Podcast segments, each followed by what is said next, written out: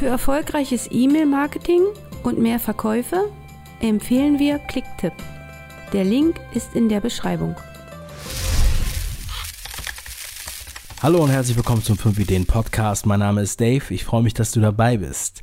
In der heutigen Sendung widme ich mich dem äh, aktuellen Story-Wahn, den wir auf allen Plattformen nun sehen.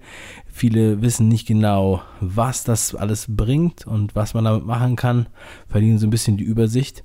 Und ich erkläre dir heute, warum das eine geile Sache ist, wieso das äh, so cool funktioniert und ein paar Hacks, wie man damit auch geilen Content an die Leute bringt und wie man damit umgehen kann. Also bleib dran.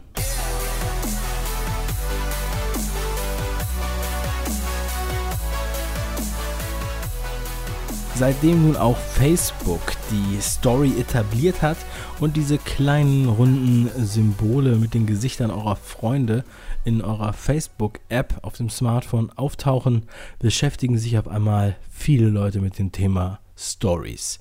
In den Medien, in den Zeitschriften und Zeitungen wird darüber geschrieben, als hätte Facebook das Rad neu erfunden, zum Teil. Und ähm, ja, bei der, bei der einen oder anderen Berichterstattung fällt dann auch mal Snapchat und dass sie jetzt hart in die Konkurrenz damit gehen. Gut, äh, alle, die schon länger im Thema sind, können darüber nur müde lachen. Darauf komme ich später noch zu sprechen. Aber wenn ich schon über Stories spreche, dann möchte ich mit einer persönlichen Story anfangen. Und die hat auch mit diesem Thema zu tun, denn das Geile an diesen Stories, werdet ihr jetzt feststellen, ist einfach, dass man sozusagen die Usability gibt äh, etwas Besonderes vor, was dann am Ende auch den Konsum erleichtert. Folgendes Beispiel.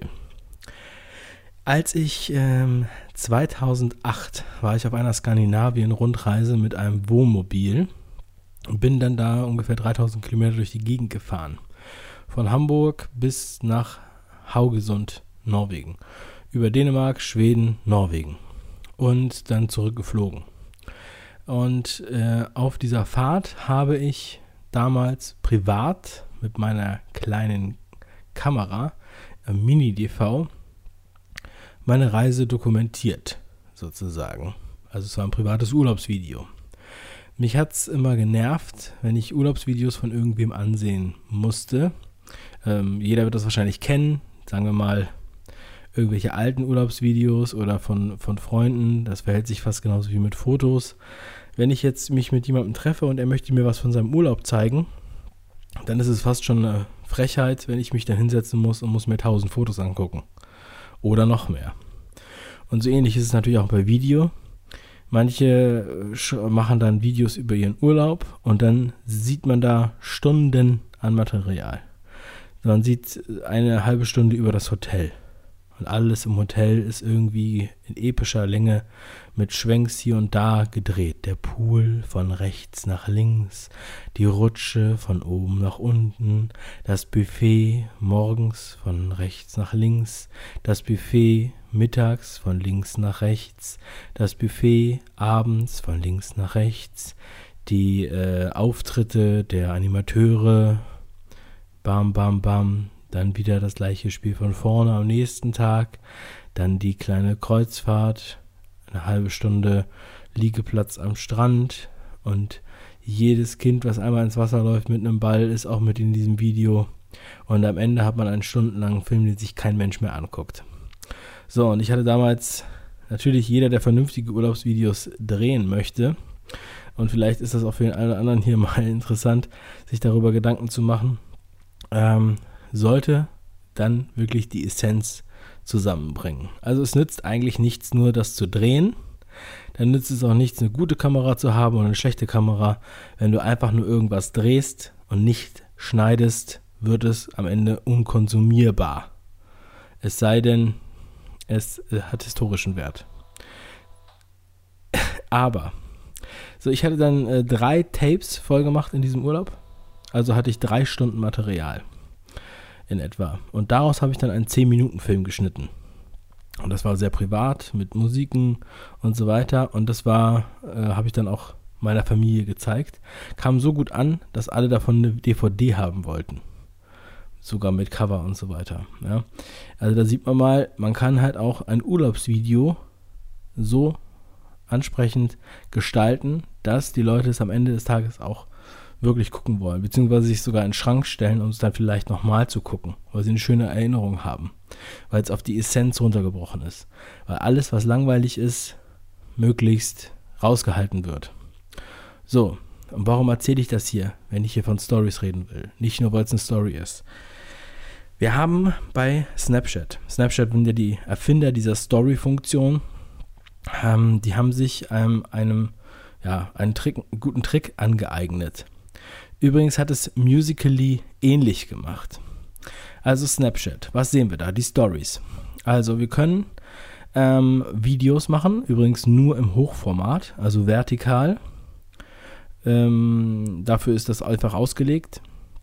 Und man hat die Möglichkeit, kurze Clips aneinander zu reihen. Das heißt, ich mache einen Clip, der ist maximal 10 Sekunden lang. Also das Video kann auch kürzer sein. Wenn ich nur ein Foto poste, dann ist es 10 Sekunden lang. So, und dann mache ich jetzt ein, sagen wir mal, ein Foto von meinem Müsli, ein Foto von meinem Kaffee, ein Foto von meinem, ähm, keine Ahnung, von meinem Parkplatz, wo ich mein Auto stehen habe. So, ähm, und wenn man sich dann dadurch, dass man gezwungenermaßen das nicht äh, kürzer oder länger zeigen kann, äh, wenn man sich die Story dann anguckt, kommen hintereinander diese Bilder dann. Ja. Bei Video ist es dann so, dass man halt kurz draufdrückt, dann löst man aus, hat ein Video, das ist dann halt 1, 2, 3, 4, 5 Sekunden, maximal 10 Sekunden lang. Danach startet dann das nächste Video. So, warum ist das jetzt cool? Warum ist das geschickt? Ich meine, wenn ich darüber rede, ähm, bei Workshops oder so, dann finde ich es immer lustig, wie dann einigen so das wie Schuppen von den Augen fällt. Ähm, du hast quasi einen Schnitt. Und zwar ist ein Schnitt alle 5 bis 10 Sekunden sehr angenehm. Ja? Es sei denn, es ist visuell, äh, es würde visuell irgendwie tragen. Aber ansonsten haben wir dann was Neues, was wir sehen. So funktioniert auch unsere Wahrnehmung. Das heißt, ich filme meinen, mein Müsli, danach filme ich zum Beispiel mein Gesicht und ich sage, hm, lecker. Dann filme ich meinen Kaffee und dann gehe ich äh, ins, ins Auto, ja, um bei dem Beispiel zu bleiben. Wenn ich mir das jetzt hintereinander angucke und das geht dann halt alles nur ein paar Sekunden, dann ist es wie ein Film wie ein geschnittener Film. Es ist also ansatzweise konsumierbar. Und dadurch, dass die Funktionen dieser Story so beschränkt sind, bleibt dem Nutzer nichts anderes übrig, als kleine Stückchen zu machen. Und dann kommt man auch schnell auf die Idee, dass man dann halt das auch so nutzt, dass man dann auch springt, dass man sagt, okay, jetzt filme ich das, jetzt filme ich das, jetzt filme ich das, weil man auch eine Variation mit reinbringen will. Man würde sich im, besten Fall setzt man sich nicht hin und dann nimmt man 10, 10 Sekunden Clips hintereinander auf, wo man einfach in die Kamera redet. Das ist eigentlich, das kann man mal zwischendurch machen, aber eigentlich ist es halt nervig. So, und das heißt, die Funktionsweise von Snapchat, und das ist jetzt nochmal ganz unabhängig von diesen Masken, die man da benutzen kann und auch äh, im Grunde genommen unabhängig davon, dass es halt nur 24 Stunden abrufbar ist, ist halt einfach dieser gezwungene Schnitt. Vergleich meine Urlaubsvideos. So, und ähm, was wir jetzt da noch sehen, also im Vergleich, genau, Musically, wollte ich noch erwähnen.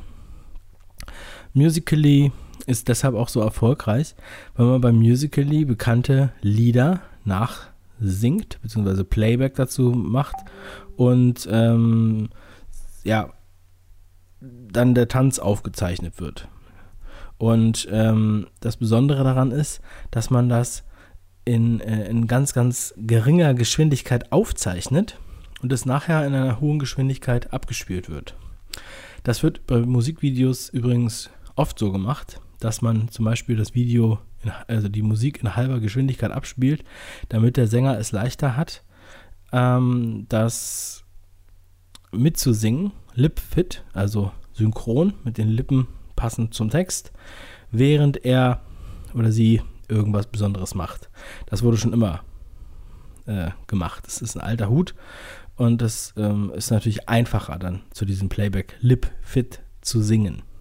Und genau diese Kleinigkeit hat sich Musically zugunsten gemacht und die äh, Leute, die halt dann da singen, singen halt langsam auf ein Lied. Das könnt ihr ja gerne mal ausprobieren. Und nachher wird es dann ganz schnell abgespielt und die Bewegungen sind halt auch entsprechend schnell. Das heißt, das ist sowieso ein sinnvolles äh, Vorgehen, sage ich jetzt mal, um das zu machen. Das ist auch einiges vereinfacht. Und das hat natürlich auch sehr viel Anklang gefunden. Zurück zu den Stories. Nachdem Instagram von ähm, Facebook aufgekauft wurde, hat es noch ein bisschen gedauert, aber dann hat Instagram sich jetzt vor allem im letzten Jahr ultra stark gemausert, könnte man sagen. Unter anderem kam dann, also die verlängerte Videofunktion, da hatte ich ja letztens schon mal in einer Folge drüber gesprochen, in der ich übrigens auch dann gesagt habe, okay, über Stories muss ich dann nochmal ein bisschen ausführlicher reden. Genau äh, daraufhin wurde ich dann auch heute eher zweimal darauf angesprochen, was denn äh, an den Stories irgendwie besonders wäre. Und deswegen habe ich heute auch hier diese Sendung raus. So, und ähm, bei Instagram haben wir dann auch diese Stories. Die haben auch diese Stories eingeführt. Meiner Meinung nach hat Instagram halt einfach den Vorteil, dass sie schon länger eine größere ähm, Reichweite, also dass jeder seine, seine eine größere Reichweite aufgebaut hat, schon einiges an, an Followern gesammelt hat und dadurch, dass jetzt Facebook mit am Start ist und jeder, der bei Facebook ist, quasi auch gleich bei äh, Instagram mit am Start ist und seine ganzen Freunde ihm vorgeschlagen werden, hat sich die äh, Zahl der angemeldeten Nutzer ver, vertausendfacht. keine Ahnung, ich weiß jetzt nicht die aktuellen Zahlen, da solltet ihr einfach googeln. Äh, spielt auch keine Rolle jetzt in dem Fall, aber die haben halt die Story abgekupfert. Ja. Dann hieß es damals, okay, die haben die Story abgekupfert, eigentlich gehört die doch Snapchat und dann wurde gesagt, nein, das ist quasi allgemeingültig. Das ist wie der Newsfeed, den mittlerweile ja auch jede Plattform hat, obwohl Facebook sie, ähm, den Newsfeed erfunden hat. Und äh, da sieht man natürlich wieder das, das äh, gleiche Schema. Also man hat kurze Clips, die man machen kann und so weiter. Man kann bei Instagram auch nur äh, Content äh, hochladen, äh, der 24 Stunden alt ist. Instagram hat sich da ähm, ja, also hat meiner Meinung nach eine unheimliche Vorreiterposition. Ich erzähle auch gleich mal, wie man das nutzen kann und wie ich das nutze und was man da halt alles noch mit machen kann. Ähm, und Facebook hat jetzt letztendlich nach einigen Monaten oder halben Jahr oder so, ich weiß nicht genau, hat es jetzt auch übernommen und Facebook gehört ja mit zu Instagram äh, und hat da jetzt, da hat man natürlich dann jetzt noch mehr, die meisten Leute haben da halt noch mehr Follower, die sich dann die Stories angucken können. Und äh, das hat dann halt einige überrascht, die anscheinend noch nicht vorher bei Instagram waren. Jetzt gibt es auch die Möglichkeit bei Instagram, das ist sozusagen das nächste Level, dass man auch innerhalb eines Clips der Story verlinken kann. Das ist noch in der Beta-Tester-Phase. Da gibt es nur ausgewählte äh, VIPs, die das machen können. Und äh, das ist natürlich eine richtig geile Funktion, weil bislang kann man ja bei Instagram nur einen Link speichern. Und das ist der Link ähm, in der Biografie. So, dann schreibt man immer Link in, in der Bio und dann kann man da draufklicken. Und den Link muss man dann halt immer ändern. Die neue Funktion ist dann halt, dass man nach oben swiped, also das Bild nach oben streicht und dann kann man einen Link öffnen, der mit diesem Bild verbunden ist. Man kann natürlich auch äh, andere Leute verlinken innerhalb der Story. Äh, und die, die, äh, denen fällt das dann auf oder da kann dann äh, jeder draufklicken und dann kommt er direkt zu deren Profil. Und was ich jetzt noch sehr cool finde, oder wie wir es auch nutzen, ja, man kann es halt wirklich auch professionell benutzen und man kann damit auch sehr viel machen. Man kann, also in erst, erstmal kann man natürlich ganz normal damit dokumentieren und filmen, ja. Man kann aber auch vorbereitete Videos posten. Mm, die können entweder auf dem iPhone vorbereitet sein, sollten dann aber nicht älter als 24 Stunden sein oder man muss sie halt irgendwie nochmal neu speichern, weil sonst kann man sie posten bei Instagram. Jetzt kommt der Hack, wie ich es mache. Und zwar bereiten wir die Videos vor, in, äh, also ganz normal im Schnittprogramm, also mit Animationen und so weiter, in einem vertikalen Format und ähm, in einer kurzen Länge. Das muss man so sehen wie ein Puzzle. Ja? Man kann quasi auch einen Film dann in mehreren Teilen hintereinander abspielen und man hat quasi die Illusion eines, eines äh, kontinuierlichen Films.